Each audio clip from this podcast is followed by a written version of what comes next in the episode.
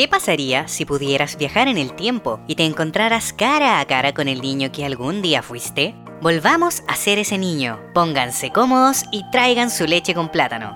Soy el perrito Pochito y los invito a preguntarse, ¿por qué crecí tan rápido? Con No, ganas. Pero no me interrumpas. Muy buenos días, queridos amigos pochitos. Estamos en una nueva edición de su querido podcast donde podemos volver a ser niños y jugar un rato. Pero esta temporada se trata sobre ser adultos, adultos jóvenes. Así que hoy día tenemos un capítulo muy especial porque hoy día primero nos fuimos de la casa, después nos licenciamos, nos titulamos y ahora toca trabajar. Ese- Ese, ese maldito momento. Pero antes de que entremos de lleno en nuestra querida pauta del día de hoy, tenemos un par de anuncios que dar, ¿verdad, mi querida amiga Fusiláctica? Un par de agradecimientos. Siempre. Siempre, ¿verdad? ¿A quién le vamos a dar las gracias hoy día? Queremos darle las gracias a nuestros nuevos Patreons. Tenemos dos Patreons nuevos de mayo, que de verdad no esperábamos que llegaran. pero muchas gracias por eh, unirse a esta comunidad. Nos dejan el corazón pochito. Llegaron un poquito tarde para el live, pero ya para el próximo no se lo pueden perder. Hoy sí, po, Sí, chiquillos. po. De hecho, ayer estuvimos en el live y estuvo muy entrete. Sí, lo pasamos súper bien. Sí, de hecho, el último live fue para todos nuestros Patreons, sin, Sí. Sin, Sin discriminar a nadie. Exacto. Y fue muy bonito estar en contacto con, bueno, aparte gente nueva, gente que nunca se había conectado y mm, conversar también con ellos. De verdad, como que eh, nosotros, se supone que nosotros deberíamos darle algo a cambio. o sea, igual la pasamos bien y todo, pero nosotros eh, llegamos con las pilas repuestas de conversar con ellos porque nos damos cuenta que lo que estamos haciendo les sirve a alguien. Sí. Les llena el corazón y les, Les ayuda. hace sentido. Le hace sentido y Eso aparte los entretiene en sus horarios laborales. Así que... ¿De eso vamos a hablar? De eso vamos a hablar, de los horarios laborales. Mm. Yeah. Eh, ah, pero por eso, así que darle las gracias obviamente a nuestros Patreons, a la gente que nos escucha, a la gente que nos comenta. Ha llegado mucha gente, siempre lo decimos al YouTube, porque de verdad semana a semana está llegando mucha gente, entonces eh, algo está Mucha pasando. gente. De poquito, pero, pero funciona y eso nos mantiene vivos. Porque si esto estuviera muriendo, no, no, tal vez estaríamos pensando en dejarlo. Pero la gente nos mantiene aquí trabajando y eso es importante. Así que eso, chicos. eh, ya después de darles todos nuestros cariños, vamos con la pauta del día de hoy. Y hoy día vamos a hablar del mundo laboral y los ambientes de trabajo. Desde nuestra experiencia, claramente aquí nunca vamos a hablar desde la erudición. No, jamás.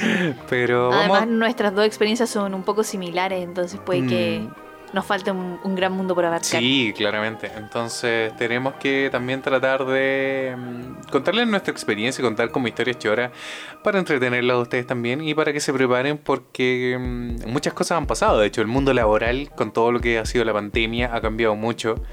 Pero vamos a recordar primero qué es lo que pasa cuando uno, ya que estamos en la etapa de el adulto Independizarse. joven. Independiz- tú. Independizarse. Independizarse. Independencia, ¿ya? Mm. Oye, a, a todo esto, antes de que sigamos con el capítulo de hoy día, les vamos a recordar que esto es una serie de capítulos sobre el adulto joven. Así que si no han escuchado el capítulo de irse de la casa de los padres, les vamos a dejar eh, la etiqueta acá porque tienen que ir a escucharlo. O sea, esta es una serie, este es el tercer capítulo de Sí. esta temporada. Esta así, nueva temporada del adulto joven. Del adulto joven, así que antes de ir a trabajar tienen que irse de la casa. Sí. Así que eso, chicos, vayan a escuchar ese capítulo y ahí se van a entretener también. Pero eso, en nuestro caso, eh, los dos por lo menos tuvimos experiencias laborales. Bueno, en general cualquier persona que está en una carrera va a tener como una experiencia entre comillas laboral cuando haga la práctica, por ejemplo, y no está eh, realmente titulado. Pero eh, también uno tiene experiencias laborales a veces porque tienes como trabajos de verano o trabajos como paralelos a la universidad. ¿Cachai? De hecho, eh, eh, una de las cosas más que comunes que suele ocurrir en el diseño gráfico es que hay gente que nunca entra en el mundo laboral eh, propiamente tal porque trabajan freelance. po. ¿Y cómo eso no es entrar al mundo laboral? es al, al mundo de la oficina. Porque Al mundo de la oficina, es ya. Claro, hablando, refiriéndonos al ambiente de trabajo, ¿cachai? Porque a la larga, incluso los youtubers mismos son de los trabajos más solitarios que hay. O sea, tienes como contacto por cliente muchas veces por correo y todo el asunto. Pero mm, se pierden como todos estos roces, estas pequeñas cositas que ocurren en la oficina. El, el hecho de, por ejemplo, tener que llevar ahí buenas costumbres, buen trato con tus compañeros, todo el Buena asunto. presencia. Buena presencia, exactamente. Sí, bueno, en la casa hay freelance en pijama. Siempre. No. No, hay, hay que tratar de evitar esas cosas. Pero, mm, pero una de las cosas que se da, pues, el tema del freelanceo. Pero eso, ocurre mucho. De hecho, también una de las cosas que queremos conversarle es que cuando ya tienes como las ganas de trabajar o quieres meterte en este mundo laboral, lo primero que uno hace es empezar a buscar trabajo, literalmente. Obvio. Pero- Ofertas laborales. Ofertas laborales, esa es la palabra. ¿Y dónde, por ejemplo, buscamos ofertas laborales? Nosotros como buenos millennials Eh, buscamos en internet, en por internet. supuesto, porque yo me acuerdo, uy, yo me acuerdo antiguamente cuando mi mamá o mis papás buscaban pega, lo hacían a través del diario. O Antiguamente por se ejemplo, cuando uno buscaba arriendo para irse de casa o cualquier cosa, se buscaban en el diario. Qué Exactamente. antigua me siento. Y existen todavía las ofertas, pero no sé si ofertas laborales como tal en revistas o diarios. Mm. Ahora que estamos recibiendo el diario, que de hecho tenemos que ir a buscarlo yo. No, ¿verdad? Eh, yo he visto remates y cosas así, pero no ofertas laborales como se daba antes. Mm. O los avisos económicos, los clasificados. Sí. Ahí también ofrecían como, se busca señorita de buena presencia. Mm, Para... Secretaria. Claro, secretaria. Mm, Cosas no, así. gente de apoyo. Pero nosotros como buenos millennials eh, acudimos 100% al internet. Porque ¿qué pasaba con esas ofertas laborales? Es que había que llamar por teléfono o Mm. asistir a la oficina, al lugar de trabajo. Sí, Y uno como buen millennial, no, no lo hace eso. Uno solo manda el currículum, manda el portafolio, escribe algo bonito en el mail Eh, y eh, espera que en llegue. serio. Sí, porque la angustia, ¿no? Puede pasar. Yo creo que hay muchas situaciones y casos y casos de formas de buscar trabajo. Pero principalmente yo creo que eh, ¿Y pasaba... cómo lo has hecho tú entonces? No, pero antes de eso, yo creo que, que un dato de lo del diario es que antiguamente, por ejemplo, por cada palabra tenía como un espacio muy acotado Sí. para, para buscar. Entonces, como se necesita diseñador gráfico, llame al. Mm, buen punto. Claro, Este- creo que te cobraban por letra. Sí, pues te cobraban por letra. Oh. O mientras más grande era el aviso y más información tenía, más caro era el más aviso. espacio ocupaban en el diario, más caros Exactamente. eran. sí. Entonces, muchas veces esas ofertas laborales no decían absolutamente nada. Ni pretensiones de renta, ni Nada. dónde era el trabajo, Exacto. nada, de nada. ¿Qué, qué, qué especificaciones o qué cosas ibas a realizar en el trabajo? Mm. Nada de nada, de verdad. No, en ese año era terrible. Igual pasa en el mundo digital que a veces uno busca en, Mm. esta, en estos portales de trabajo como diseñador gráfico y ponen, quiero un diseñador gráfico, manda un mail. Y Claro. nada más y no hay más información. Mm. Entonces, chiquillos, mis queridos diseñadores gráficos, huyan. de Huyan de esos anuncios. ¿Por qué por, precisamente? su, por su propio bien. No, pero porque... Y a mí también me pasó, sí, pues estamos hablando de nuestra experiencia, Sí, ¿o po. no? Ver. ¿Por qué? No, dinos tú por qué. Porque, bueno, por lo general, cuando alguien busca un diseñador gráfico y no sabe para qué lo quiere, es porque literalmente no sabe para qué lo quiere. O saben para qué lo quieren, pero no le van a decir para qué, porque lo quieren para muchas cosas. Exactamente. Sí. Es- es- ese es uno de los, de los O dramas de te pintan como que vas a tener la media pega, va a ser todo muy bonito. Y hay incluso algunos anuncios que especifican todo lo que vas a hacer. Y Mm. cuando llegas a la parte de la renta, se te cae el poto. Se Dices como, ¿qué, qué es esto? ¿Qué clase de diseñador, periodista, ingeniero es este? Claro. Sí, Y- sí, y- también y- pasa. Y, quién vive con esa cantidad de dinero? Sí, Más sí. encima. Te piden ser una persona, tres carreras en una sola persona, Mm. pero te pagan el precio de una carrera. Mm. Y un poco menos. Ya hablamos de eso, de hecho también les vamos a dejar la etiqueta acá chicos. Hablamos de eh, los perfiles de diseñadores gráficos que existen y de cómo también el mercado se... O sea, el mercado laboral en el sentido de que la gente no entiende la diferencia entre un diseñador operario y un diseñador creador como creativo Mm. o director de arte que también se les llama. Entonces, eh, les vamos a dejar acá el link al capítulo para que puedan ir a escucharlo si tienen más dudas o si de repente les interesa también la carrera de diseño gráfico. Pero para resumir acá un poco, ocurre que, claro, pues la gente no está muy al tanto de la carrera, solo sabe que alguien le dijo que necesitaban un diseñador gráfico Mm. porque tienen un problema con su página web, o porque tienen que hacer unos flyers, o porque tienen que hacer imágenes para el Facebook, para el Instagram. Y muchas veces esos perfiles incluso pueden ser rellenados, por ejemplo el de redes sociales, por un community, Community manager. manager. exactamente, que no también puede ser un community manager, manager freelance, no necesitan tenerlo en planta. También. Y de hecho también el diseñador, ¿cachai? Hay muchos planes de diseño que, que te Eso permiten. pasa cuando el cliente no sabe lo que necesita o cree que saber lo que necesita, pero necesita más de una persona. Y quiere esa misma persona que haga todo. Que haga todo, es el periodista que redacta los anuncios, el diseñador que crea las imágenes y el mensaje cómo se va a transmitir, y el community manager que vaya controlando las estadísticas, los datos, el dinero, las campañas y todo a través de redes sociales. Mm, Y eso, mis queridos, no está bien. son perfiles, son perfiles son, separados. Son, son perfiles separados. Ahora, no significa que un diseñador, por ejemplo, no pueda ser a la vez community manager. Pero eso qué significa? Que va a cobrar más. Porque sabe hacer más cosas. Sí, obviamente. Pero eh, dependiendo también muchas veces del tamaño de la empresa, Sí, pues, depende la cantidad de trabajo que puedes abarcar, y así de Mm, simple, ¿cachai? Obviamente. Así que, ¿cómo, cómo, cómo se diría esto? Así como cuando compras estas máquinas que son como multiuso, que, que a la larga hacen de todo un poco, pero... Pero a medias. Pero a medias, exactamente. Entonces, no si ustedes quieren multi como... algo. Sí, pero... Multitareas. Exacto.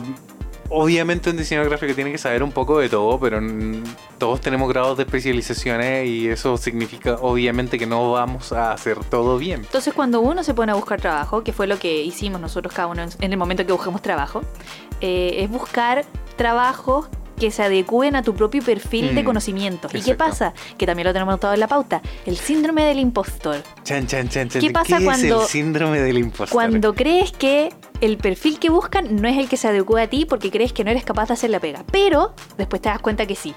Mm, pasa mucho eso. ¿eh? Pasa muchísimo. Yo creo que a mucha gente le debe pasar que, por Sí. ejemplo, cuando te publican una oferta laboral, eh, que a veces, muchas veces, eh, piden demasiadas cosas. Piden así como que sepa de web, que sepa de video, que sepa de imprenta, que sepa no sé qué, que sea un experto en las redes sociales, que tenga una motivación, no sé, un, un montón de cosas. Y muchas veces incluso ya el perfil te tinca, la empresa te tinca, postulaste, quedaste y te das cuenta que de todo lo que pedían estás haciendo el 10%. O a veces la mitad. Puede ser la mitad, exactamente. ¿Por qué? Porque pasa muchas veces que las empresas piden como a alguien que ojalá cumpla todos esos factores para que a futuro puedan generar como ese tipo de trabajo. Claro. Pero al final cuando están buscando perfiles uno llega a solucionar urgencias laborales, ¿cachai? Mm. Es- ese es el asunto yo creo, al menos con nuestra carrera. Y también pasa que cuando uno postula estos trabajos se da cuenta que no está haciendo todo lo que salía en el anuncio, pero también te das cuenta que sabes más de lo que te estaban pidiendo Mm, o sabes más de lo que estás realizando. exacto. Y eso igual es bacán. Es bacán, a veces puede ser súper contraproducente si tú sientes que te estás desaprovechando a ti mismo. Sí, Pero ya vamos a hablar un poco de eso. Vamos Todavía, de todavía eso. no tenemos trabajo, Fran, todavía estamos postulando. Ah, ya, estamos postulando. Creemos que la, la- la- la vamos a romper. ¿Creemos que la vamos a romper? No, no sé. Bueno, yo creo que el, el segundo, la segunda como patada en la cara, podríamos decir, que, que sufre toda persona cuando trabaja, es el hecho de la entrevista laboral. Uy, Porque hay muchas personas a las que de verdad les cuesta hablar en público. a mí me se- cuesta. O se ponen muy nerviosas, ¿cachai? Y mm, a mí particularmente las entrevistas de trabajo no son, para mí no son un problema, Para mí sí. pero yo creo que pasa por dos situaciones. Hay, hay dos tipos de en- trabajador en búsqueda de una entrevista laboral, que Ya. es el que necesita el trabajo y el que quiere el trabajo, Ya. ¿ya? Hay- Hay una diferencia ahí, porque muchas veces el que necesita el trabajo va porque quiere la pega, pero muchas veces ni siquiera sabe si cumple con todos los requisitos del trabajo, pero necesita la pega, Sí. ¿cachai? Y también está el que quiere el trabajo, ¿cachai? Porque le gusta la empresa, todo el asunto, pero que puede que también no cumpla con todos los requisitos de la empresa. Pero no le importa. Pero no le importa, pero porque el que quiere el trabajo va con un poquito más de confianza, ¿cachai? Claro. Y segundo está el que sabe que lo necesitan. ¿Cachai? Entonces ya son tres. Eh, podríamos El decirlo. que sabe que lo necesitan, el que cree que la va a hacer y el que lo necesita desesperadamente. Eh, sí. Qué difícil. Entonces yo creo que ahí, ahí se da la situación de qué tan nervioso podía estar en base a la, a la entrevista laboral también. pues. Muchas veces pasa, de hecho conozco un montón de amigos que cuando están sin trabajo, cesantes y todo el asunto, de hecho nosotros estamos cesantes pero no hemos llegado a eso, que empezáis a postular a lo que salga. Oye, yo estuve hace un tiempo. ¿En serio? Ya vamos a hablar de eso, sí, pues Oh. Johnny. Bueno, pero empezáis a postular, a postular y... Como que de verdad no tenéis como muy bien definido el hecho de qué quieres hacer en la empresa. Mm, Y eso pasa mucho y, y uno de los problemas siento yo de que a la larga no te contraten, po, porque si estáis tirando como palos a ciegos, por así decirlo, es muy difícil que eh, vean en ti como alguien que quiere estar en la empresa, porque hoy en día, lamentablemente a nosotros jovencitos millennials, uno de los grandes problemas con lo que tienen que lidiar las empresas o en general los grupos de trabajo es con la deserción, la deserción escolar. La deserción laboral. La deserción laboral, el hecho de que renunciamos muy rápido, de que pedimos vacaciones de un mes para irnos al sudeste asiático. y de que por lo general si la pega no nos satisface, no nos sentimos como que estamos aportando algo o no nos sentimos realizados, eventualmente vamos a renunciar por y no mucho- nos da miedo. Y no nos da miedo, exactamente. Es como una amenaza. Yo quiero trabajar, pero no me da miedo renunciar. ese es el Qué asunto. fuerte igual. Es es- es súper complicado para las empresas en esta nueva generación. ¿Por qué? Porque piensa que a nuestra edad nuestros padres ya nos tenían a nosotros. Y tenían casa, y tenían un montón de No, y cosas. tenían bocas que alimentar y tenían Ah, sí, deudas que pagar. Sí, sí. ¿Cachai? A diferencia nuestra, que la verdad nuestro dinero, nuestros gastos, nuestras Nuestros deudas. ingresos. Nuestros ingresos son eh, relativamente altos para el nivel de deuda que por lo general tenemos. O sea, Sí. nos permite ahorrar un poco, darnos los gustos y todo el asunto. O sea, uno ahorra para viajar, ¿cachai? No, sí, pero es que esa es la cosa. También uno tiene prioridades diferentes. Exacto. Nuestra prioridad no es in- inventar, es tener una familia y, y comprarse cosas Y jubilarse en la estabilarse, empresa. claro, y jubilarse en la empresa. No, ahora al menos nuestra generación, o es lo que creemos, eh, queremos realizarnos, queremos crear impacto, queremos cambiar el mundo y queremos viajar. Queríamos. Queríamos viajar. Todo esto, chiquillos, en Todo tiempo esto en pasado. pasado. ahora ya no sabemos lo que queremos. Hasta el coronavirus. Rayos. es verdad. Pero eh, les estamos contando nuestra experiencia del pasado. por si acaso. Pero sí, pues chiquillos, así como consejo, de verdad, siempre me acuerdo que. Porque a mí me pasó un tiempo. Me acuerdo cuando estuve haciendo la práctica, cuando busqué trabajo. Postulé para tres prácticas y quedé en las tres. ¿Cachai? ¿En serio? Y tuve que empezar a rechazar, ¿cachai? Así decir como, no, sé que... ya, ya, ya". Y de hecho, creo que te lo conté, que yo quedé primero en una práctica porque ya estaba como dentro del límite, así como que no iba a alcanzar a terminarla. Porque Mm, tenía ya. que hacer la Sí, po. práctica dentro del plazo del semestre. po. Sí. Entonces fue como, ya, mira, igual me gusta esta agencia, puedo ir para allá. Y resulta que estuve un día, Oh, me, ¿verdad? me di cuenta que la agencia, en ese momento creo que ahora es una buena agencia, en el- pero en ese momento la agencia era como, "Mm, creo que aquí no voy a aprender mucho. Y ese mismo día me responden de la otra agencia donde yo sí quería quedar, ¿cachai? Y me dijeron como, oye, quedaste todo el asunto. Fue como, ok, renuncio a mi práctica. Me voy de aquí. Al primer Adiós. día, al primer día. Yo creo que me querían matar. Ya, pero es una práctica, no Sí, es lo mismo cuando uno están buscando un empleado Sí, para tener ahí exacto. y se va el primer día. Ese al primer día. Pero puede pasar.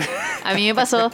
al primer día. Sí, el primer día. ¿En serio? Sí, acuérdate. ¿Verdad? Pero ya vamos a llegar a Sí, eso. ya voy a llegar a eso. Pero, Qué vergüenza. Pero bueno, el, el- el asunto es que a mí, el- por lo general, en las entrevistas de trabajo yo no tenía problema porque siempre trataba de, punto uno, averiguar de qué se trata la empresa. Sí, eso es súper importante. Exactamente, no buscar solamente el trabajo porque necesitas el trabajo, sino saber qué es lo que vas a hacer. Si te puedes ver ahí proyectándote, nuestro plazo máximo es como uno o dos años. Ojalá tres. Ojalá tres, exactamente. Pero viendo así como ya, me veo trabajando ahí uno o dos años, me interesa este rubro, voy a aprender algo, le va a servir a mi portafolio, voy a crecer como profesional, ¿cachai? Entonces es súper importante aprender de la empresa a la que se está postulando. Ah, Te van a preguntar así, ya, ¿y tú qué sabes de nosotros? Oye, ¿y te lo preguntan? Y te lo pregunta, Y- obviamente. Y uno responde po. puras tonteras, entonces de verdad, chiquillo, averigüen antes de ir. Exacto. ¿Cachai? Vean lo que está haciendo la empresa, ¿cachai? Eh, sus innovaciones. Por ejemplo, si ustedes, no sé, son químicos farmacéuticos y se quieren meter a una empresa de químicos farmacéuticos, mínimo que se sepan qué, qué pastillas, qué cosas se fabrican ahí, ¿se entiende, no? Sí, Sí, obvio. obvio, obvio. para poner un caso externo al diseño gráfico, en ese sentido. Pero es súper importante eso. Y la otra cosa que siempre te preguntan es como, ¿y ¿en dónde te ves en dos o tres o diez años? Diez años. Diez años te preguntan. Yo opino que esa pregunta no debería hacérsela a un sí, millennial. O sea, En 10 años me veo muerto. Ojalá vivo. o sea, nosotros ni siquiera sabemos qué va a pasar de aquí a que se termine la cuarentena. Mm, sí, Ah, qué terrible. Pero bueno, pero esas son cosas porque el mundo cambió nomás, pero... pero sí las hacen. Pero hacen ese tipo de preguntas, exactamente. Entonces es súper importante como tener como un poco claro, chiquillo, el tema de a la empresa a la que se está postulando, al hecho de si ustedes mismos se van a proyectar en la empresa y saber también cuál va a ser su aporte a la empresa, ¿cachai? O sea, más que nada se trata de preparar la entrevista. Exacto. Porque a pesar de que uno vaya igual súper eh, nervioso y se te note y y, y no te sientas preparado para, lo Mm. mejor es llegar preparado a la entrevista. Exacto. Para darte también un poco de paz mental.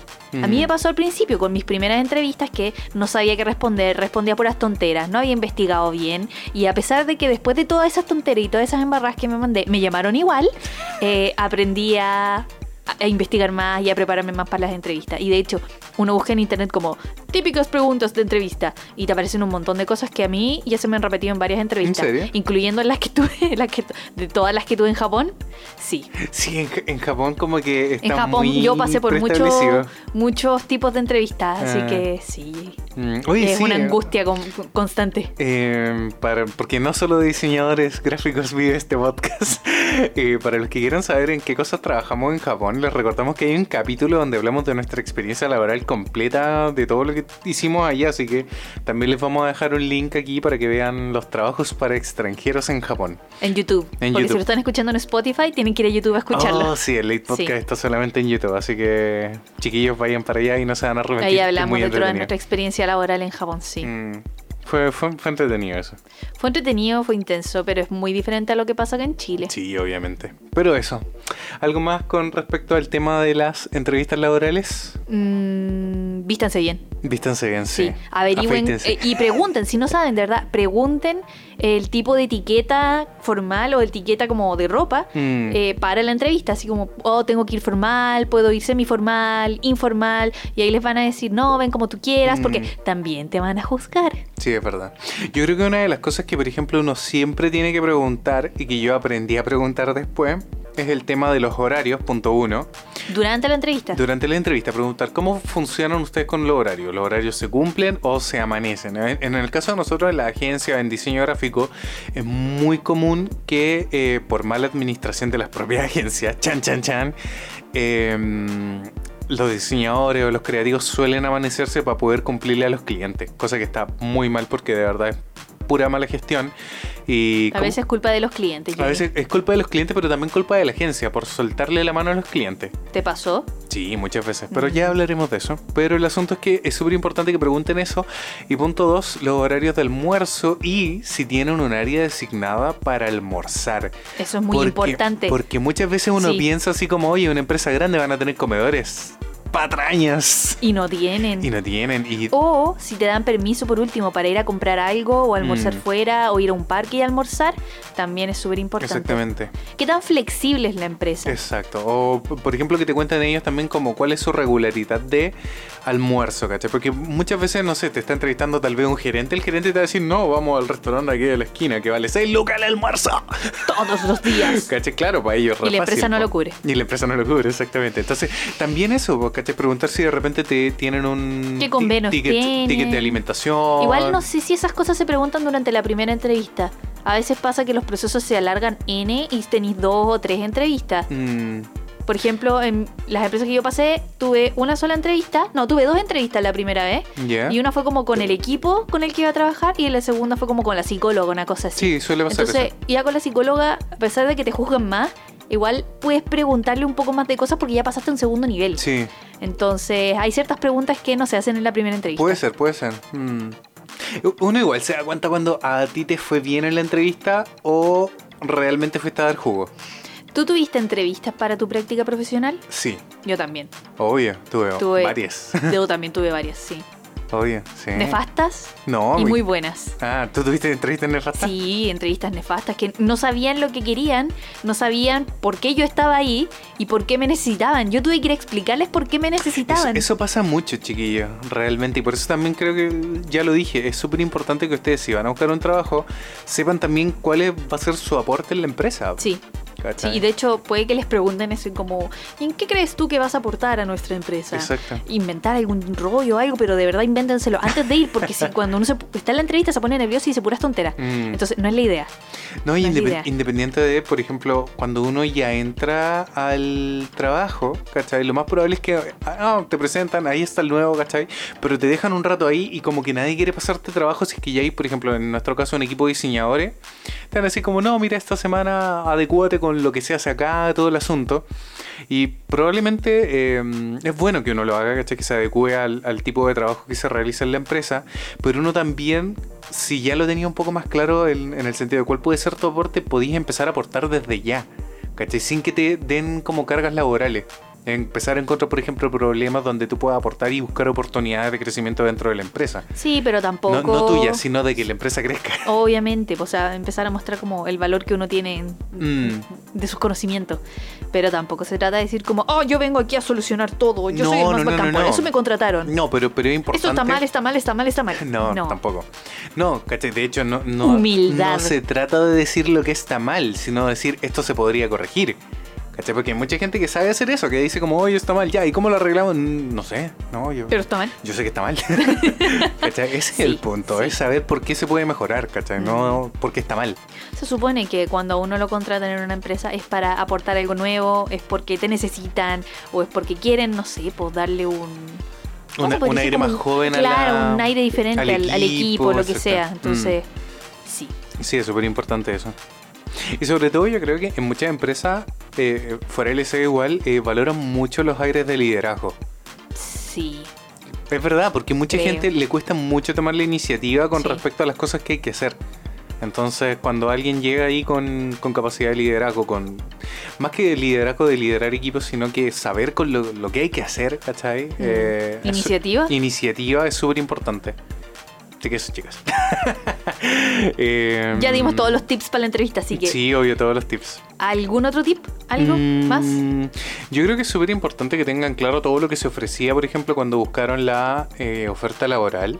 Ojalá tengan claro, y si no lo tienen claro también lo pregunten, el tema de la renta. La renta, El el, pago, transporte, ¿cuánto les van a pagar? Mm. cuánto es bruto, cuánto es líquido, exactamente qué, qué co- qué tipos de convenios tienen. Porque no sacan nada con decir como, ya, bacán, voy a entrar a esta empresa, pasé por todos los procesos, me contrataron y a fin de mes se enteran que les están pagando un moco. Mm, Y están trabajando por 10. mm, Entonces, de verdad, esas cosas, como buen millennial, eh, exíjalas. mm, sí, y lo otro, bueno, acá en Chile, para por si nos está escuchando gente de otros países, se suele dar que hay varios tipos de contrato, que está como el a prueba tres meses, a prueba un mes o indefinido directamente. El indefinido es lo mejor que te puede pasar en la vida.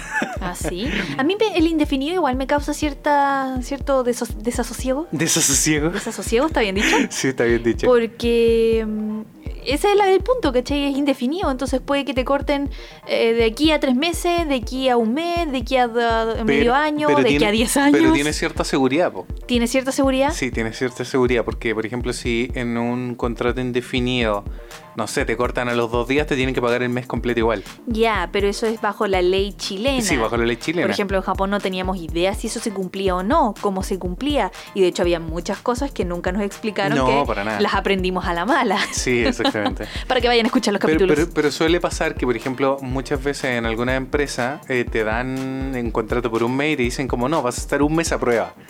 ¿Cachai? Y probablemente sea el mes donde te van a sacar más el jugo. Y en alguna empresa incluso te hacen contrato por un mes a prueba, después por dos meses más para Sí, completar el periodo sí. de los tres meses y luego pasas a indefinido. Mm, Es complicado. es complicado, sí, es Mm. complicado. Pero más complicado es cuando ya está llegando a fin de mes y no te quieren renovar el contrato. Chan, chan, chan, chan, chan. Sí, es verdad. Sí. Es verdad, sí, es verdad. complicado. Sí, es complicado. Mm, pero eso, chicos, eso, ese saber qué tipo de contrato te van a hacer también es otra de las Sí, cosas que ojalá eso se lo dejen como- claro en la primera entrevista. Sí, tenés que tenerlo súper Sí. claro. De hecho, a mí, bueno, ya vamos a empezar a hablar de las experiencias de trabajo, todavía no. Sí, vamos. Eh, deberíamos hablar del proceso de las entrevistas, cómo buscamos pega, cómo nos llamaron, qué hicimos. No, Bueno, no, por lo no, general no. nosotros en nuestro rubro, y yo creo que todos los rubros deben tenerlo más o menos claro, pero uno de los portales de trabajo más globales es Indeed, Ay, que de hecho también está en Indeed. Japón. Sí. Eh, es, es bastante mundial, entonces de verdad ahí se pueden encontrar buenas ofertas de trabajo. El tema es que postula mucha gente ahí, entonces ustedes de verdad tienen que sobresalir. Yo creo que en cualquier área... ¿Qué Me estaba acordando del jingle de Indeed. ¿no? Ah, ¿Cómo era? Era como Shigoto Saga, sí, Shiba Indido. Indido. Sí, Shigoto Saga, sí. Shiba Indido. Está en japonés, chicas. Sí, era algo así. Sí, era algo así. Era chistoso. Era chistoso, sí. Bueno, Indeed es una de las páginas más, más importantes. En diseño gráfico también está Publipega, que ahora, antiguamente era solo chileno, pero ahora es, es un portal latinoamericano. Tiene presencia como en 5 o 6 países, creo. Si es que no estoy mintiendo. La otra forma de encontrar trabajo también y que es la, una de las que mejor recomiendan es LinkedIn, Sí.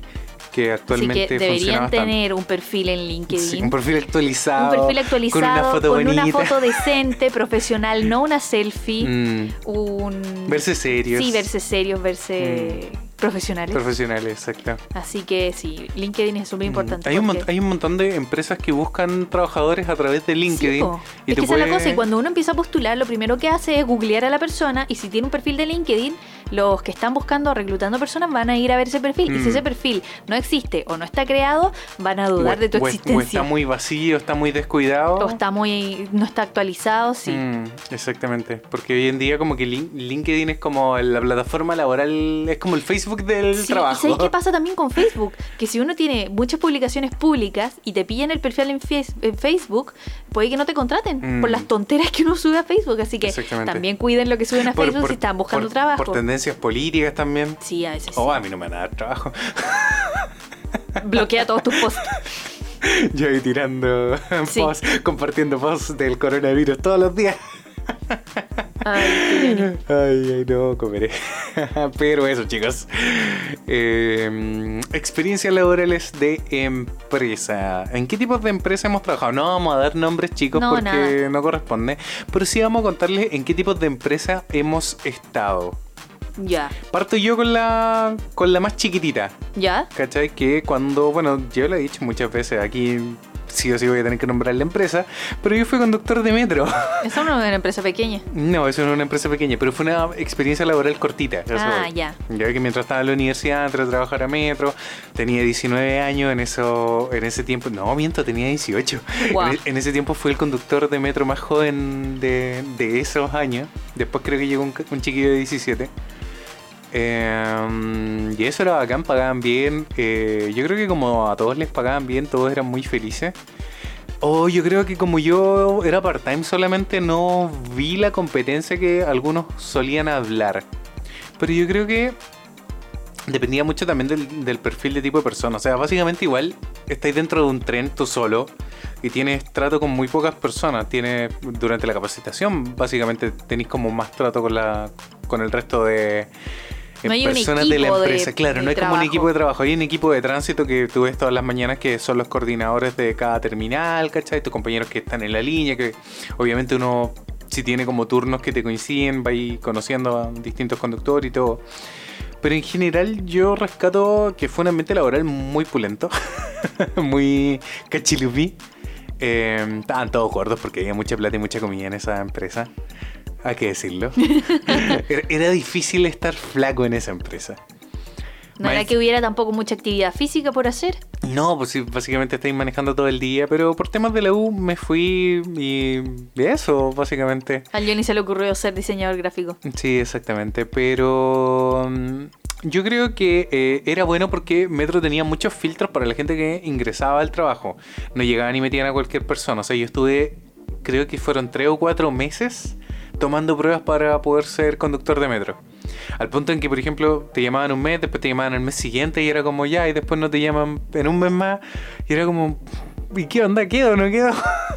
Que te estuvieran leseando. No, pero, es que, lo- fuera tan pero es que serio. postulaba mucha gente. De hecho, Mm. me acuerdo que fuimos eh, 12 amigos a postular y solo yo quedé, ¿cachai? Mm. Y aparte, cuando postulamos, eh, postularon 750 personas y quedamos Oh. 25. El- ese era el colador. 25 personas solamente capacitaban de 700 que postulaban. Rayos. Primer filtro era un test de inteligencia bastante básico. Segundo filtro era una entrevista psicológica. Eh, tercer filtro eran exámenes médicos. y muchos Uh. murieron. ¿Por qué? Eh, al- tenía, me acuerdo de una compañera que llegó hasta esa parte, tenía problemas cardíacos, le daban Taquicardia. taquicardia, exactamente. Yo en ese tiempo por lo menos tenía buena audición, así que por lo menos quedé, porque también te medían la audición, medían un montón de cosas. Pero si es como cuando uno va a dar los exámenes de conducir, Sí, ah, te miden todas esas cosas sí, porque la vista. manejar, claro, no es lo mismo manejar una línea de metro que manejar un auto. O sea, Mm. ustedes igual estaban como dentro de una De un línea fija y de un circuito. circuito. Exactamente. Pero igual necesitan tener como ciertos sentidos más agudos, Mm, eh, funcionales, que el resto, el común de las personas. sí, pues, exactamente. Sobre todo porque la gente se suicida en el tren. Aparte también, sí. Mm. Y llevas vidas, muchas vidas Llevas humanas. muchas vidas arriba de tu tren, así que sí, Sí, eres va. responsable de muchas Hay, cosas hay que pueden muchas pasar. responsabilidades ahí, eh, exactamente. Entonces por eso también se necesitaba como gente que tuviera cierto tipo de carácter más maleable, eh, que fueran buenas personas claramente y que no estuvieran locos o que fueran a hacer un atentado o algo. Uh. ¿Te imaginas? Así Sí. como entrar a metro para destruirlo desde adentro. Pero eso, fue una muy bonita experiencia laboral, realmente me permitió comprarme hartas cositas. Mm, me hizo engordar mucho. Y eso. Eso fue mi primera como experiencia laboral realmente profesional. Pero no estamos hablando tampoco de tu ejercicio, ¿cómo se dice? Ejercicio de la carrera. No, no, es mi ejer- no fue ejercicio de la carrera. O sea, esto era como... Experiencia laboral de la vida. Es que era una pega muy demandante y a la larga por eso la dejé después para poder seguir estudiando diseño gráfico. Qué mala decisión. Qué mala decisión, ¿verdad? Ahora tendríamos cajas de Navidad y cosas así. Claro. Pero... Casa en la playa. Casa en la playa. Yo creo que ya tendríamos. No, que, que no tendríamos. Pero bueno. Así es la vida, pues chicos. A veces uno toma buenas, malas decisiones. Pero aquí estamos. No po. existiría este podcast si no, No hubieras vuelto al diseño gráfico. Es verdad, no nos hubiéramos conocido. No. Mm. Eso chicos, ya. Te toca tú. Experiencia yo, laboral. así como experiencia laboral real, la primera yo creo que tuve así de real, de real, for real, fue la práctica profesional. Cuando me puse a buscar práctica prof- profesional, sí, fue difícil porque yo tenía en mente que quería trabajar en videojuegos y fue difícil. Fue difícil porque O sea, te exigían igual. Sí, porque hay poquitas empresas. Eh, mandé muchos correos, llamé por mucho. am- llamé te, por teléfono para preguntar, para decir: Hola, les mandé un mail, ¿pueden verlo? Porque estaba entrando en la etapa de que, lo mismo que tú, me estaba quedando poco tiempo para poder Para postular. poder. Sí, va. Y mm, estaba desesperadísima porque yo me negué rotundamente a entrar a una agencia. Porque yo veía a todos mis compañeros que entraban a agencia y era como, no, no, No no, no, no, no. Y me acuerdo que el profe que estaba a cargo de las prácticas nos dijo, chiquillos, chiquillas, búsquense una práctica en lo posible donde les paguen. Si no les pagan, Van a sufrir. no les va a ir tan bien en, el- en la evaluación de la práctica. Era una cosa así. ¿En serio? Sí, entonces yo apenas pasaba las entrevistas les preguntaba al tiro, ¿cuánto me van a pagar? ¿Me van a pagar? Y me quedan mirando las primeras entrevistas, fue como, "Oh, ¿tenemos que pagarte? Y yo sí, porque yo vengo a trabajar, yo no soy aquí la nana de nadie. No les decía eso, pero era como con esa actitud de, usted me tiene que pagar. Obvio. Y mm, afortunadamente... Poquito, poquito, pero págueme. Poquito, pero me puede pagar algo, claro, humildemente, pidiendo ahí un, ¿Me da un pequeño pago. Y mm, por suerte ya me queda muy poco tiempo para eh, postular la práctica en la universidad y me llamaron de esta empresa que era bacán, me pagaban bacán para esos tiempos, para mira, Sí, bastante de plata. hecho- de hecho, te pagaban súper bien para ser Sí, practicante. sí, sí. Me daban tickets de almuerzo y me daban una tarjeta especial para poder sacar comida dentro de una máquina. en esa empresa, lo siento mucho, Amaban pero a estábamos todos bien gorditos. Bien gorditos. Nos tenían súper contentos ahí. Y en las tardes había una señora que nos picaba fruta. Yo ahí aprendí a comer kiwi. La Pero- con su fruta. Sí, sí. Esa fue mi primera experiencia laboral, primera experiencia de entrevista. eh, y yo la pasé súper bien, sí.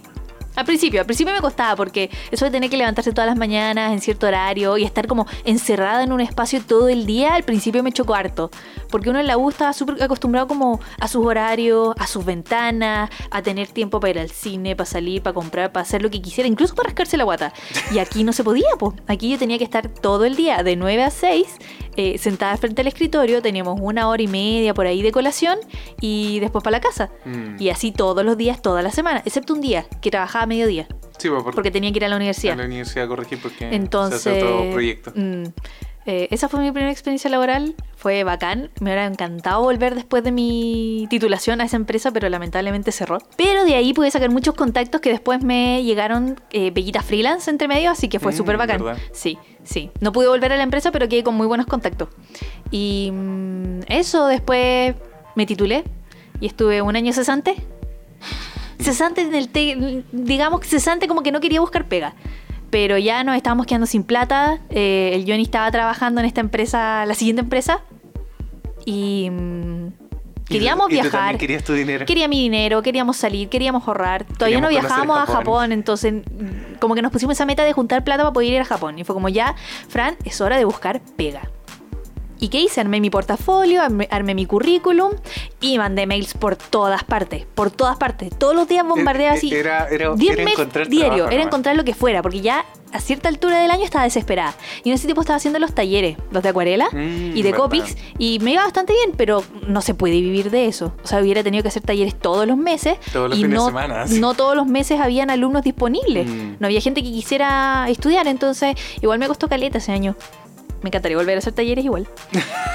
Pero necesitaba como el sueldo fijo. Tener fijo mes a mes una plata para poder ir ahorrando. Al- Mm. a la larga se trataba de eso, de poder ahorrar plata para poder hacer cosas después. Entonces me llamaron de varias empresas y la primera entrevista que tuve, de hecho la dibujé en uno de mis journals, algún día la voy a mostrar, em, dije puras tonteras. Dije puras tonteras, fui a la oficina en donde iba a trabajar, vi el espacio de trabajo y dije, "Mm, no.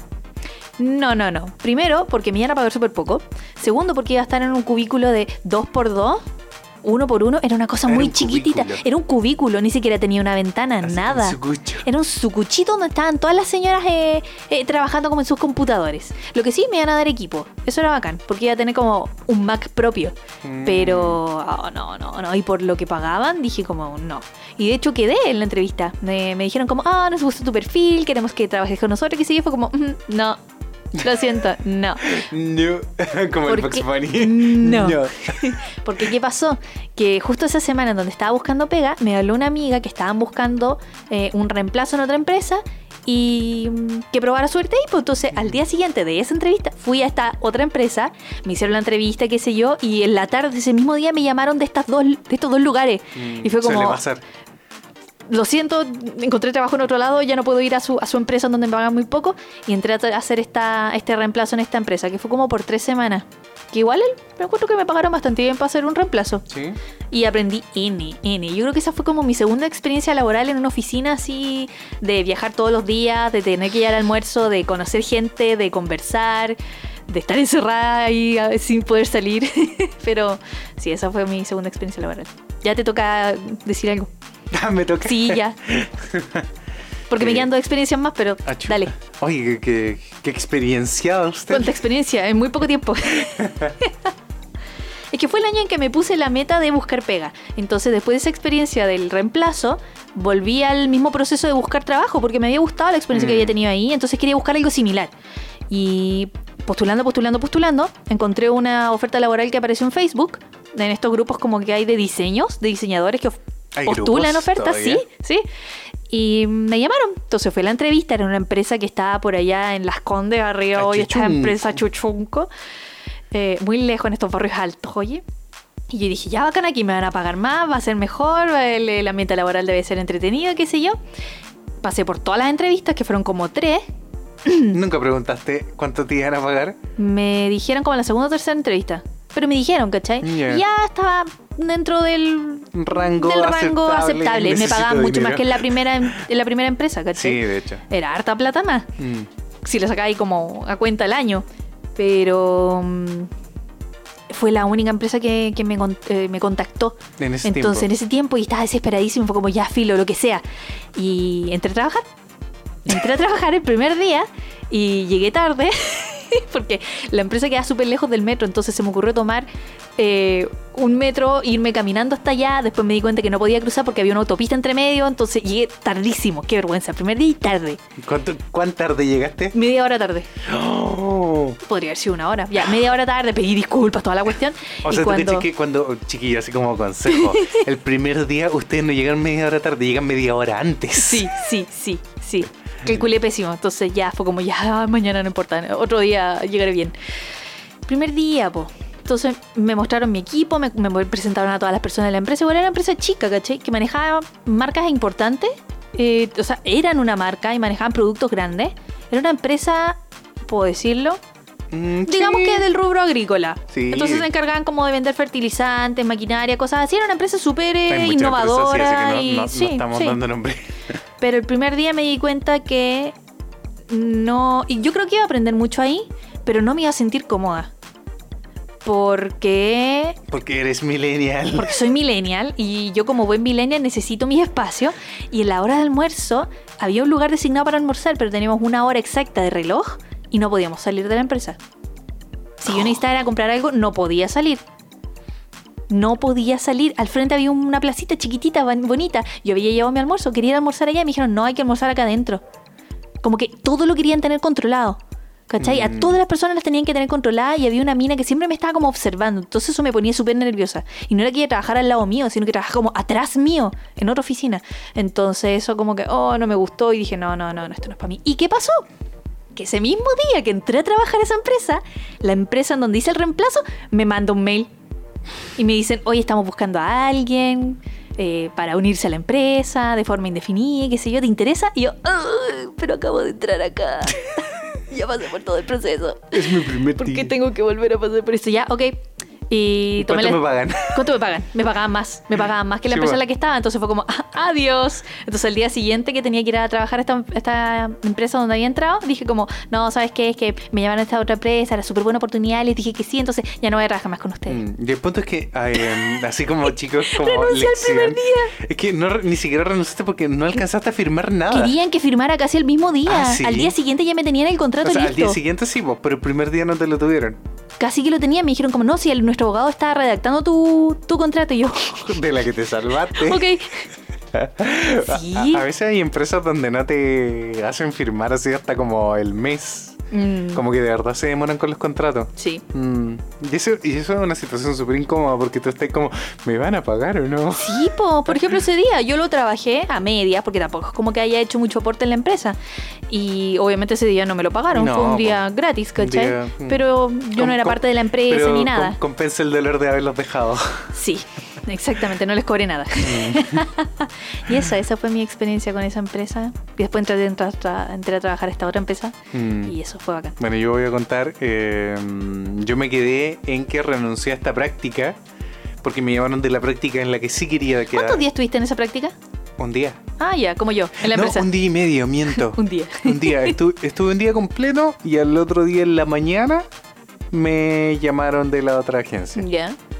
Y ahí fue como, no, sé, es que ya no voy más para allá. Porque, eh, por ejemplo, en un día uno, uno entiende que el primer día a lo mejor ya está todo más lento. Puede que hayas tenido un día donde estaban las cosas más lentas y no hiciste nada.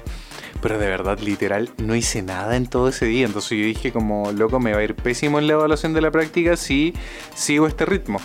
Y de hecho pasó que lamentablemente me acuerdo que un compañero eh, no encontraba práctica Ya.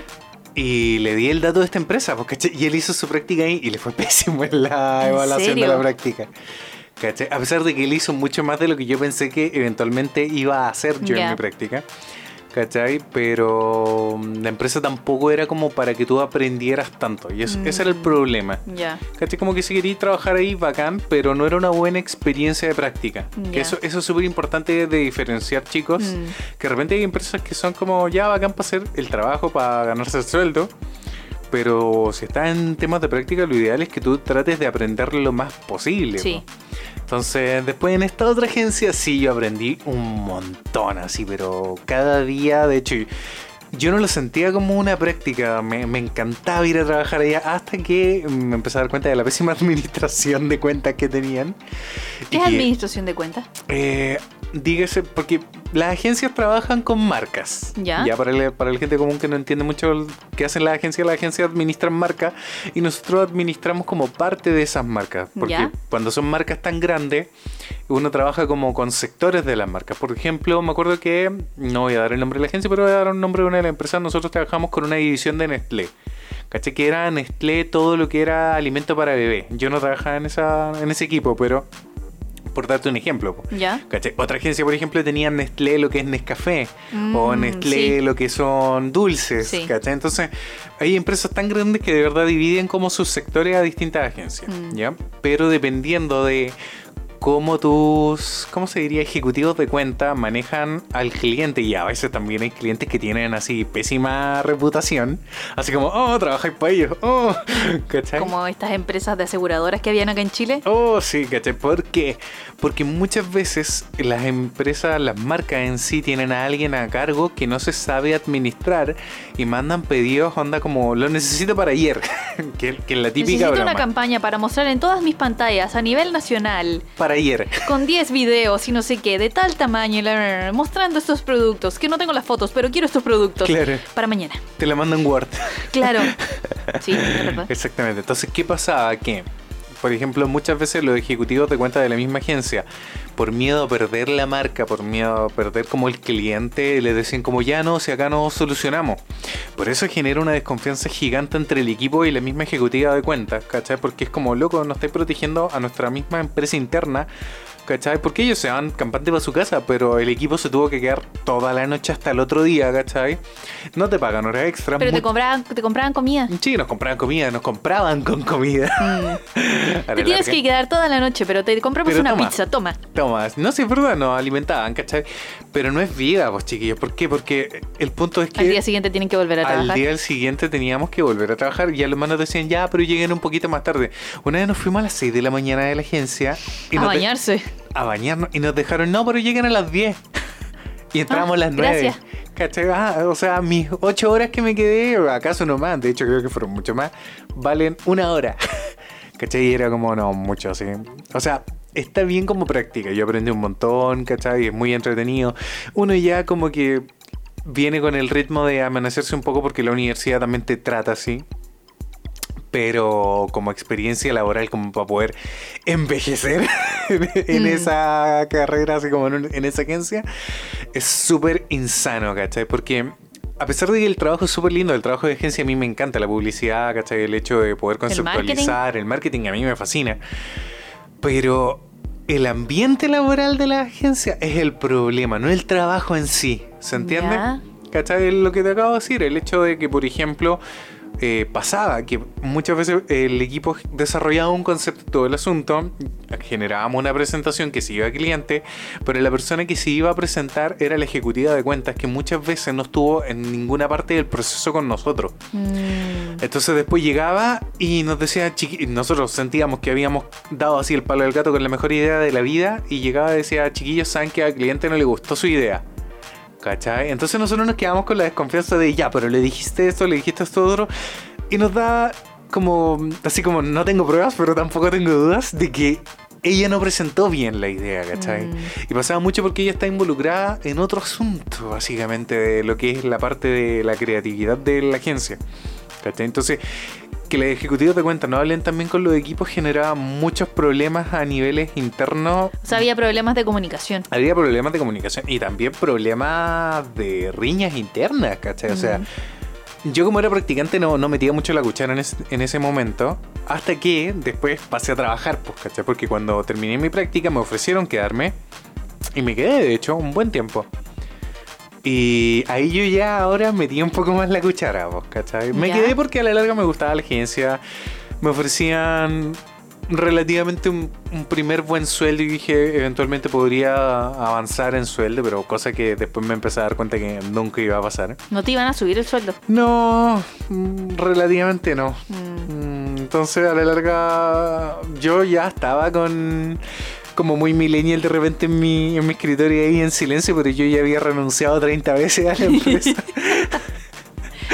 Ah, entonces yo cuando, cuando me despidieron a mí, despidieron de hecho, a- se fue un cliente, un cliente muy grande y despidieron como a mucha gente en la agencia, yo era el único que estaba así como, aleluya, y me voy con platita, ¿cachai? Ay, te despidieron también, pues. Sí, pues me despidieron, obviamente porque siempre te despiden porque el nuevo El que es, menos, más, bar- es más barato, barato. es más barato de despedir, pues. Eh, y aparte yo tampoco tenía muchas ganas de seguir ahí, entonces fue como ya bacán, ¿cachai? Lo lamento por los equipos de trabajo que de verdad tenía ahí, que yo creo que te- lo dije también en el capítulo del diseño gráfico, que fueron de las personas más talentosas y creativas que he conocido. Mm. Muchos de ellos se fueron también de la agencia por suerte. Eh, gente que tenía muy buen tacto humano para poder trabajar, para resolver los conflictos. ¿Cachai? Pero también, eh, lamentablemente, me enfrenté por primera vez como a todo este tema de la burocracia de mantener al cliente por las lucas. Qué rígido. Y eso como que fue algo que me molesta. Entonces, desde ahí en adelante yo dije, ya, ok, si me vuelvo a volcar el marketing o a una agencia creativa, por así decirlo, es mejor hacerlo internamente, ¿cachai? Eh, Dentro de una empresa. Porque ahí eres tú directamente el que maneja si tienes que externalizar algo o tú Mm. puedes, ¿cachai? Muñequear los tiempos de trabajo. Ya. ¿Cachai? A pesar de que, claro, de repente puede que te exijan algo más o menos, pero hay empresas que por lo general eh, restringen o manipulan bastante bien sus tiempos. ¿Cachai? Como fue el caso de eh, la experiencia laboral más larga que he tenido, que fue mi segundo trabajo ya, que donde estuve.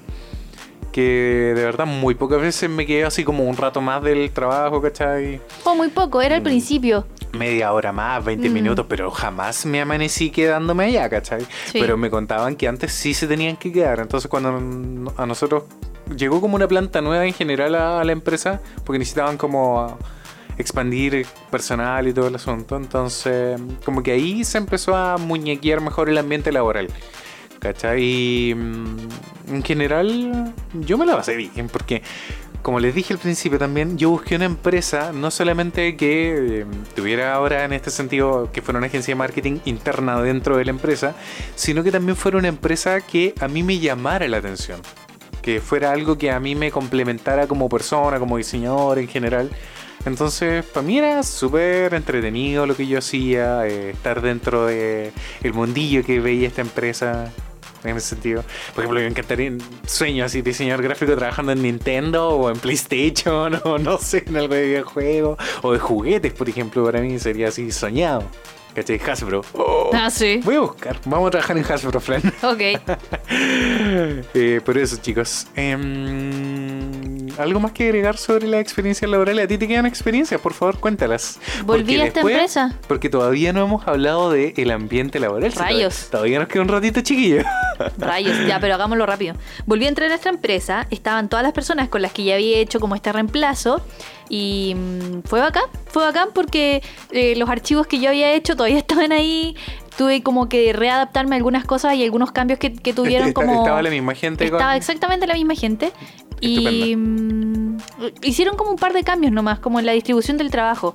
Y a mí me asignaron como a una encargada de cierto producto, porque estábamos dentro del equipo de marketing y cada una veía como una cosa diferente dentro de la empresa. Y para mí fue súper bacán. Yo creo que tuve la mejor jefa ever. Creo que ahora ya no está trabajando en la empresa, pero sí fue la mejor jefa porque apenas entré a trabajar, a los lindos se les ocurre comprar pasajes para Japón.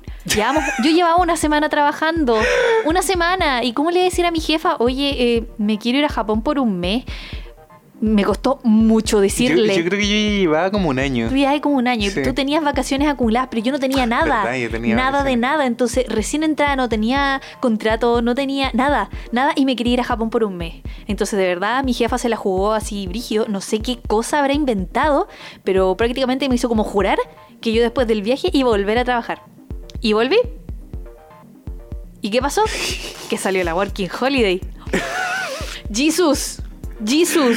y con el Johnny nos la pensamos mucho, mucho así como Johnny, tenemos buenas pegas, nos está yendo súper bien, somos diseñadores exitosos, tenemos todo en la vida, podríamos haber tenido un perro, teníamos auto, teníamos casa, teníamos el trabajo, tenemos todo, Éramos todo. la. ¿Cómo se diría? La envidia de nuestros amigos. No, no, no, no, no. La. cuando algo se vuelve objetual. ¿Objetual? Sí, cuando algo. La. Cuando algo se, ma- eh, ¿Se material- materializa? Éramos la materialización del capitalismo. Exactamente. Lo teníamos todo. Ese es todo. el concepto. Eh, Y, pero no éramos felices. No éramos fel- es que no éramos felices porque somos millennials. Pero después de que ya decidimos renunciar a nuestros trabajos para poder irnos a Japón, porque era el único año en que íbamos a poder hacerlo, porque yo no iba a cumplir 31, y durante el año que estuve en Japón me di cuenta de que a medida que, sobre todo cuando hablaba con las personas en este café en el que trabajé, para que vayan a escuchar las cosas en las que trabajé en Japón, Mm. eh, estuve en una súper buena empresa.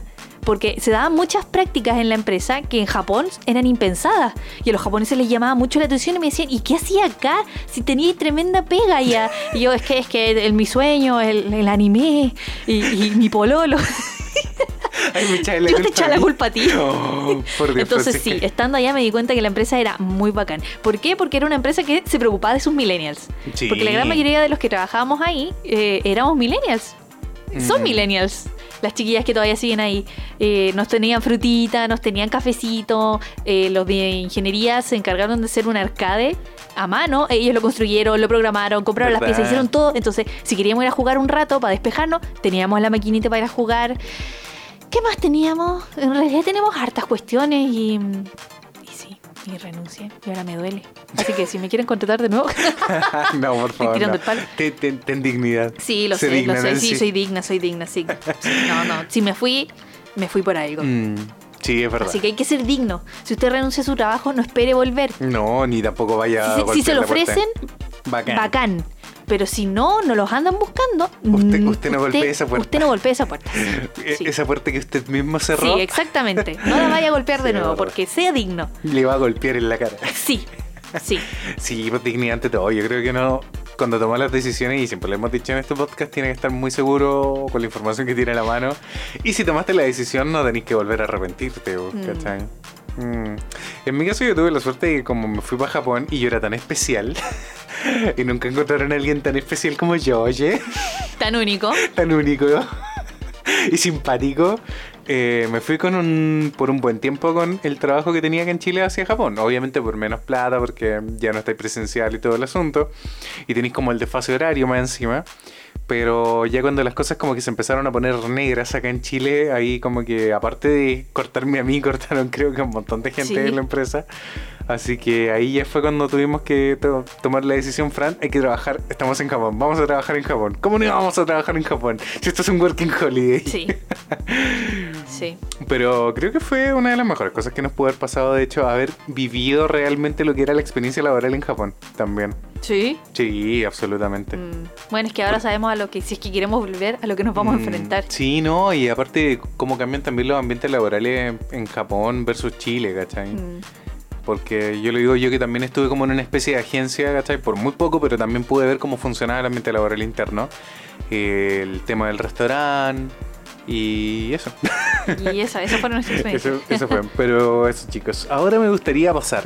Eh, para la gente que todavía no ha trabajado en oficina. ¿Qué? Porque hay mucha gente que probablemente ni siquiera todavía ha entrado como a su primera experiencia laboral. Contarle un poquito de lo que son los protocolos de oficina. De los Mm. cuales algunos nosotros estamos muy de acuerdo y otros estamos muy en desacuerdo. ¿Ya? Y hay algunas situaciones de la vida que uno tiene que valorar y acostumbrarse. Dependiendo de la oficina, por ejemplo, yo me acuerdo que teníamos la mala costumbre, actualmente yo creo que el coronavirus lo valida, de saludar de beso y saludar a todos, pero cada uno de la oficina, cuando alguien llegaba recién llegado, por, ejemplo, si llegaba y habían cinco personas, tenía que ir y saludarlos a todos. De beso. De, a las mujeres de beso, a los hombres de mano o abrazo, dependiendo del nivel de confianza y todo el asunto. Pero había, había una transmisión de gérmenes todas las mañanas terrible. Oye, cuando estaban resfriados, Sí, o- olvídate, o sea, ahí no mascarilla, había... la mascarilla no existía. Me encanta que ahora Yo una la vez gente se llegué con mascarilla después de Japón, me enfermé feo y me miraban feo por usar mascarilla. Y loco, estaba estornudando y tosiendo a más no poder. Se me estaban saliendo los pulmones. ¿Y ustedes quieren que tosa sin mascarilla? No. no yo prefería la humillación a enfermar a mi jefa, que más encima estaba embarazada, entonces no. Sí, más encima, porque no, yo creo que ahora la mascarilla, por ejemplo, va a pasar a ser un, un tópico de las Sí, así como oficinas. enferma, eh, mascarilla. Por favor, sí, ojalá esa, esa costumbre cambie ahora después del coronavirus y la gente la... ¿Cómo se puede decir? La, La integre. La integre a su rutina, sí. Mm, es verdad, es Sí, es súper importante. Lo otro es que, dependiendo de las empresas, eh, obviamente siempre hay alguien de cumpleaños. Y dependiendo del tipo de empresa, las dinámicas de cumpleaños funcionan de manera distinta. Lo que sí les puedo asegurar es que van a subir de peso. sí. Es que pasa en las oficinas que no hay mucho movimiento, entonces Mm. uno está siempre sentado frente al computador, No, se pero come que- su frutita, se Pero come que- su Pero es que yogur. independiente de, eh, aunque sea oficina o tal vez sean trabajos donde si tengas movimiento físico, estás comiendo ya a deshora pues, por, por celebrar el cumpleaños a alguien, ¿cachai? Tú ya te tomaste tu desayuno, pero aparte también hacemos Segundo desayuno. segundo desayuno o un almuerzo. Mucha gente hace un, un desayuno, un dicen, hoy día almuerzo. No vamos a Sí, tomar desayuno, pero sí. hacen un tremendo Sí. desayuno. ¿Cachai? Y ahí pasa algo de lo que hablábamos un poco de la presión social en algunos capítulos. De que como uno puso plata para el Ah, lo hablamos en el capítulo anterior. en el de la el de la mala alimentación, sí. Oh, ya tienen que ir a escuchar ese capítulo también. Les vamos a dejar una etiqueta acá. Sí, para que vayan a escucharlo. Sí. Pero básicamente hablamos de que pusiste plata para ese desayuno y obviamente te vas a querer comer lo que compraron, entonces, porque ahí está tu dinero invertido. Por a mucho pesar que de esté que, haciendo dieta. claro, uno no quiere comérselo, pero es que yo pagué. Y tengo que sacarle el jugo a esa plata. Sí, sí, yo creo que eso es un pésimo pensamiento, pero... Es un pensamiento de mm, gorda. Te obligan, sí, yo subí harto de peso ese año que estuve en la Todo empresa. el rato. Es que a cada rato había, ¿qué tortita? ¿Qué quequito? Que alguien hizo galletita, que yo traje esto. Un día a mí se me ocurrió llevar sopaipillas para todos y todos comimos sopaipillas. Es verdad. Entonces uno también aporta a la engordación. A la engordación. Sí, Sí, pues, y también se da el caso que eh, muchas veces, por ejemplo, los equipos hacen sus propias salidas, por ejemplo, cuando alguien está de cumpleaños y... o alguien llegó nuevo al equipo y quieren festejarlo, o alguien o se va del equipo exacto, y también lo van a despedir. Sí. Claro, se van a comer, no sé, pues, vamos a comer pizza, vamos a... a mí no me sé. hicieron sanguchitos cuando me despidieron. ¿En serio? Sí. Ah. Y me compraron helado cuando llegué, porque era verano. Entonces mí- hacía calor. Para mí pidieron pizzas. Fue tan Me lindo. llevaron al parque a comer pizza. Fue lindo. Mm, igual yo estaba emocionado porque igual me gustaba la empresa. Sí, sí, a mí también, sí, igual me dio pena irme, pero ahí como buen millennial uno siempre quiere renunciar. Mm. Sí, ¿Por po. qué? Porque es millennial nomás, po. Porque es millennial. Y después cuando el millennial se arrepiente se da cuenta de lo que perdió. ¿Pero qué perdiste? Plata. Plata. No, relaciones, siento yo, como el, el hecho de ver a gente, Mm. comentar otras cosas, compartir experiencia. Son los momentos en los que uno pierde. Y la experiencia obviamente laboral, de estar trabajando, de hacer cosas nuevas o de tener desafíos nuevos. Mm, Eso, eso siento que perdí. sí, es verdad. Entonces eso, chicos, una de las cosas que tienen que aprender es que van a tener cumpleaños, tienen que tener cortesía con sus compañeros de trabajo, ya sea que ahora no saluden de beso o de abrazo, pero saluden. Saludar. Yo no saludaba de besos, saludaba como a mis más cercanos, que era el equipo de diseño. Mm, Pero al resto yo los saludaba, ¿cachai? Decía buenos días. Buenos días, o claro, así como saludaba para como en general, claro, porque Claro. la empresa teníamos como una sección que era súper amplia y era abierta, entonces todos nos veíamos a todos. Mm. Entonces cuando uno llegaba saludaba a todos, ¿cachai? mm, Pero si saludaba a alguien de beso era porque trabajaba al lado mío o porque me saludó a mí de beso, ¿cachai? mm. Y otra rutina que teníamos es que en las mañanas siempre tomábamos desayuno juntos. Tenía ¿Eh, que llevar el desayuno. equipo? No, no como equipo, sino como los diseñadores. Mm. La, la Cote es que no me perdonaba el desayuno. Varias veces ¿Ah, llegué sí? ya tomado desayuno y se enojaba. Entonces, como ya, Cote, te voy a acompañar para hacerte tu té, yo me hago un té y tomamos Mm. té. Es que se supone que uno debería tomar desayuno en la casa. Uno debería llegar con el desayuno listo y ya tomado al- a la oficina, pero acá en Chile se da que uno llega a tomar desayuno a la empresa. Pero Y no deberíamos igual, hacerlo. Igual tiene su razón de ser chiquillo y es que eh, uno tiene que luchar para subirse al metro antiguamente. Y la verdad, tomar desayuno en la casa y tener que correr para la micro, que correr para el metro, te revuelve el estómago y llegué con una sensación súper desagradable Sí. al trabajo. Entonces, de verdad es mejor, ¿cachai? Como irse con la guata pelada y llegar a comer algo allá.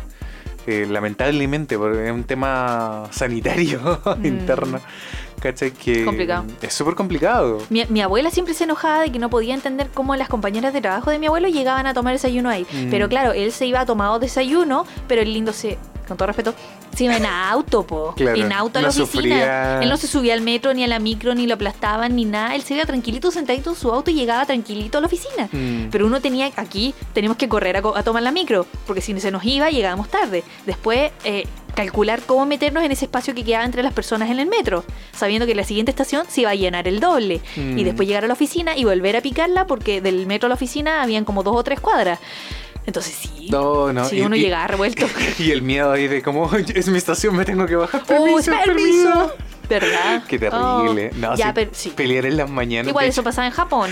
Pero es No curioso diga porque. que, que- que eso pasa solamente aquí en Chile. También nos pasa en Japón. A veces no me dejaban bajarme para poder combinar. En serio. Sí, Pero yo sentía que en Japón era mucho más agradable. un poco. Mm. Pero había una, como una, cor- una cordialidad Al menos para subirse. eh, silenciosa. Para subirse, porque como los japoneses hacen fila, no tenéis que luchar para subirte. Sí, eso sí, es verdad. ¿Cachai? Pero en las mañanas sí, Johnny. Eh, en nuestra estación, Sí, obvio. en nuestra estación todos corrían para tomar el tren largo Sí, porque pero, si se te pero iba. igual había fila. A eso voy. ¿Cachai? Te- Ya, Tenís que correr para llegar al tren. ¿Qué pasaba después cuando tomábamos el tren, el que era corto, y llegábamos a la otra estación donde teníamos que tomar el siguiente tren? Teníamos que ponernos a la fila. Pero a veces, incluso en la fila, teníamos que llegar y meternos y apretarnos. Ah, obvio, y nos po. fuimos varias veces apretados. y yo me sentí muy como en Chile. Sí, pero a veces, por ejemplo, acá en Chile, cuando estás ahí y pasan trenes y pasan trenes y sentís como ya ahora me debería tocar, ¿cachai? Y se- y viene y te se mete la y- vieja que estaba atrás tuyo, sí, es verdad. No, y de verdad tenés que pelear para subirte al tren. Sí, entonces Y uno encima- llega y cansado a la oficina. Ese es el punto, llega ahí como ya reventado.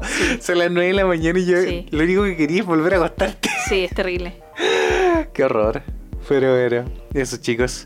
Otro de los típicos protocolos que siempre se van a encontrar son las fiestas de la empresa, como los aniversarios de Sí, la pero esas empresa. son cosas que van a pasar y de hecho son 18, bacanas, igual sí, se, obvio. se agradecen caleta. Pero hay gente por ejemplo, es súper introspectiva o le cuesta mucho socializar, me acuerdo yo. Y, por ejemplo, para el 18 se quedaban ahí como en un rinconcito, no conversaban con nadie.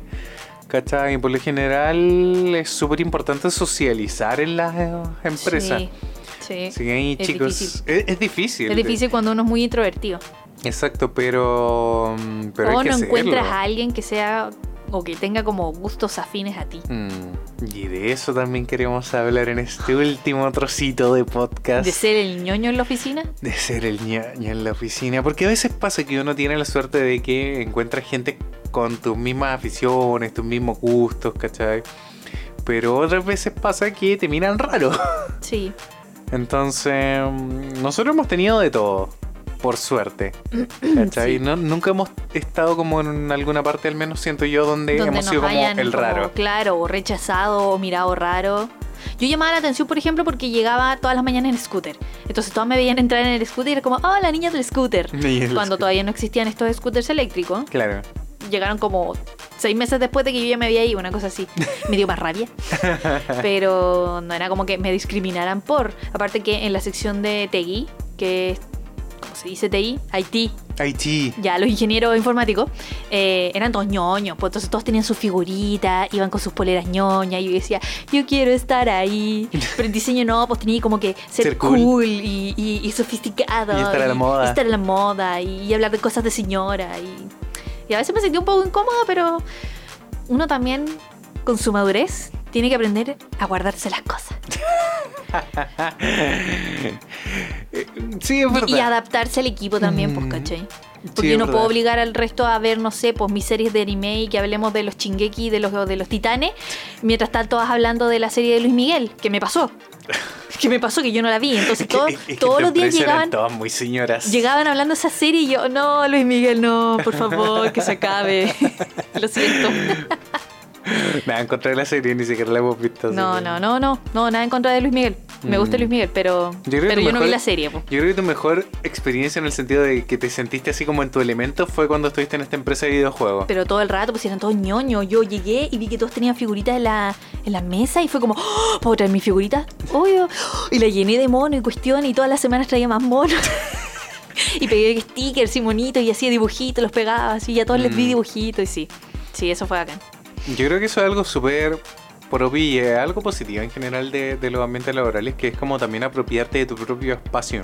Sí, igual en esta empresa en la que estuve después llevé como una gomita que tenía como forma de vaquita y un par de monitos más. Entonces mi escritorio era diferente porque tenía unos monitos ahí. Claro, pero es importante hacerlo tu espacio uno para que la gente también se dé cuenta que, que tú quieres estar ahí, ¿cachai? Mm. De que no estáis de paso. Claro, sí. Eso, eso es súper importante, porque hay gente que va, está como deja el computador tal como está, ¿cachai? Como que no le importa nada. Mm, En cambio, sí. cuando uno se da cuenta así como, loco, este es mi espacio y yo trabajo aquí con esto, estas son tal vez cosas que necesito, pero, mm, pero estoy aquí y eso es súper importante. Y fue algo que me enseñó también un compañero de trabajo que me acuerdo que cuando yo entré a esta última experiencia laboral, tampoco llevé figuritas, pero él llegó y lo primero que hizo fue chantar fotos, figuritas y monitos y cosas varias. Y fue como, oh. ¿Se puede hacer Llegó, eso? llegó la religión de las figuritas a esta empresa.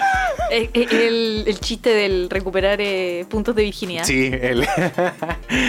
y después pasó también que yo me acuerdo que yo era el único que jugaba Pokémon Go. Y después llegó este otro chico que más encima, más fanático que yo, tenía la pulsera del Pokémon Go. Y de repente alguien me dice, Johnny, mira. ¡Es como tú! No, y ahí explotamos. Sí, pero eso fue como al año y medio que el Johnny estuvo trabajando en esa empresa que se sentía como recluido y poco, Sí. poco Pero, apreciado. No, de a poco después los convertimos en ñoño a todos, así que. Sí, igual todos uno en el fondo, y si somos de la misma generación, somos bien ñoños. ¿Y Eh, para qué to- estamos to- con todos cosas? veíamos Club de los Tigritos. O hay alguna serie que teníamos en común, entonces Mm. sí, si igual uno algo comparte. Sí, siempre. Siempre, siempre hay un tema de conversación con algún compañero de trabajo.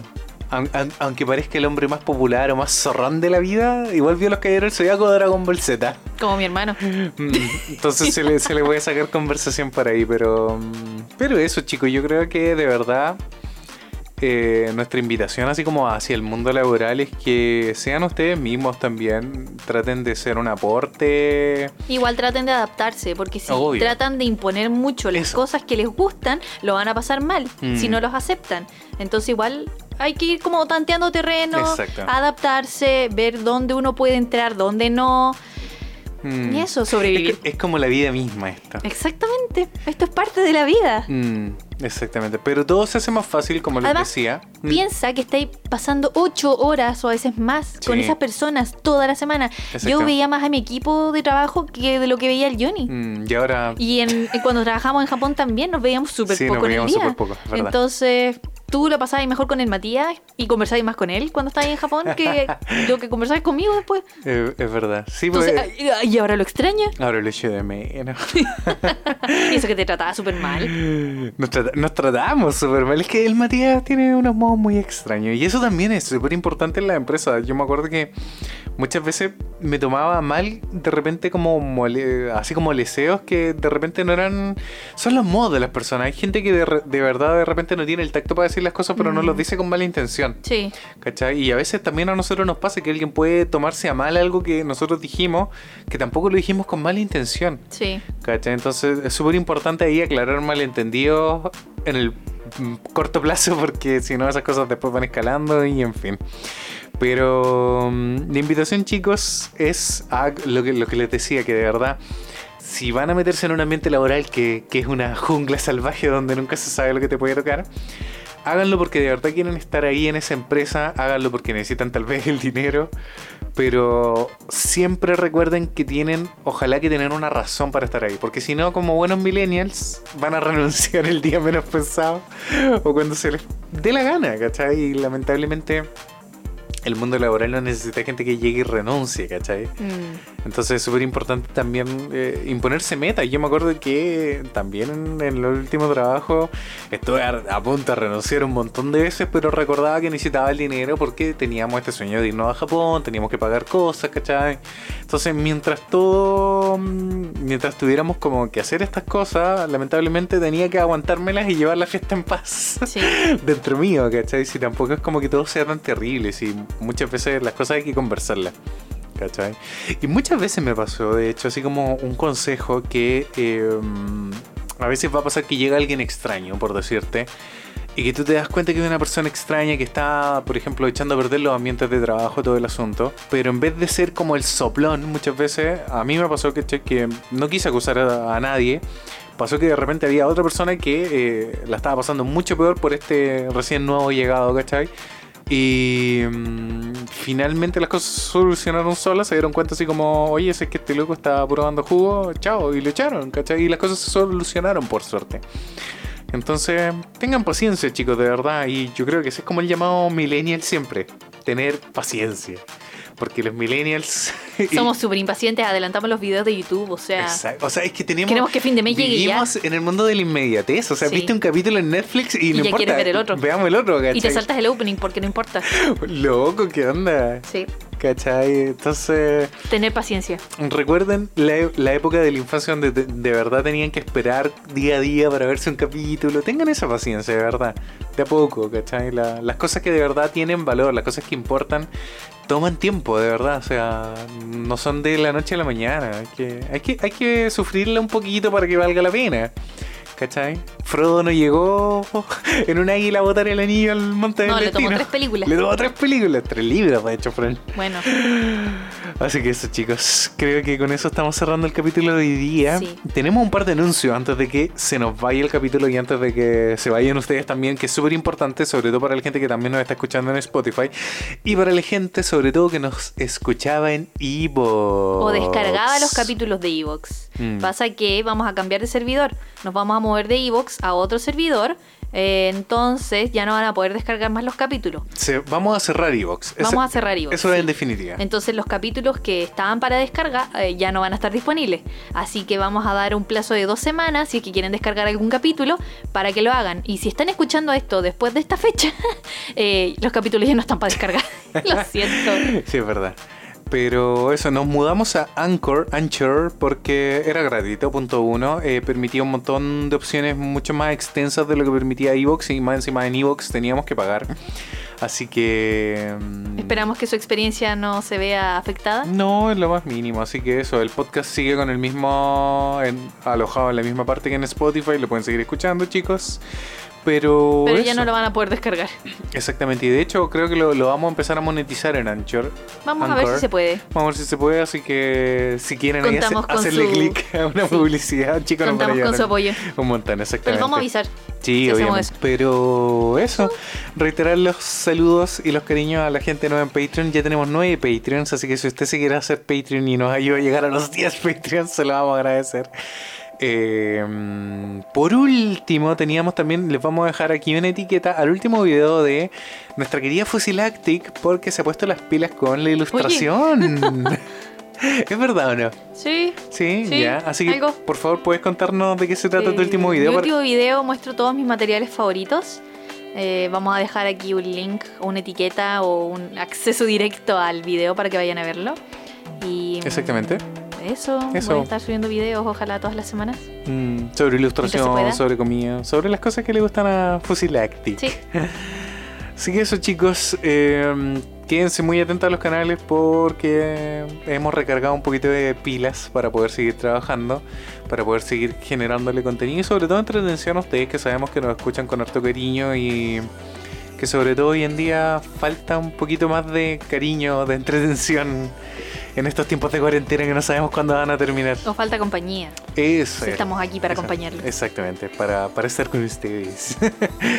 Así que eso chicos, muchas gracias por escucharnos. Eh, nos vemos como siempre la próxima semana. Y esto fue ¿Por qué crecí tan rápido? Muchas gracias. Adiós. Recuerden amigos, no olviden dejar su comentario y darle like si les gustó este capítulo. Si desean apoyarnos, pueden suscribirse a nuestros canales, hacerse Patreons o compartir nuestro contenido. Coman panqueques, vean monitos y nos vemos la próxima semana.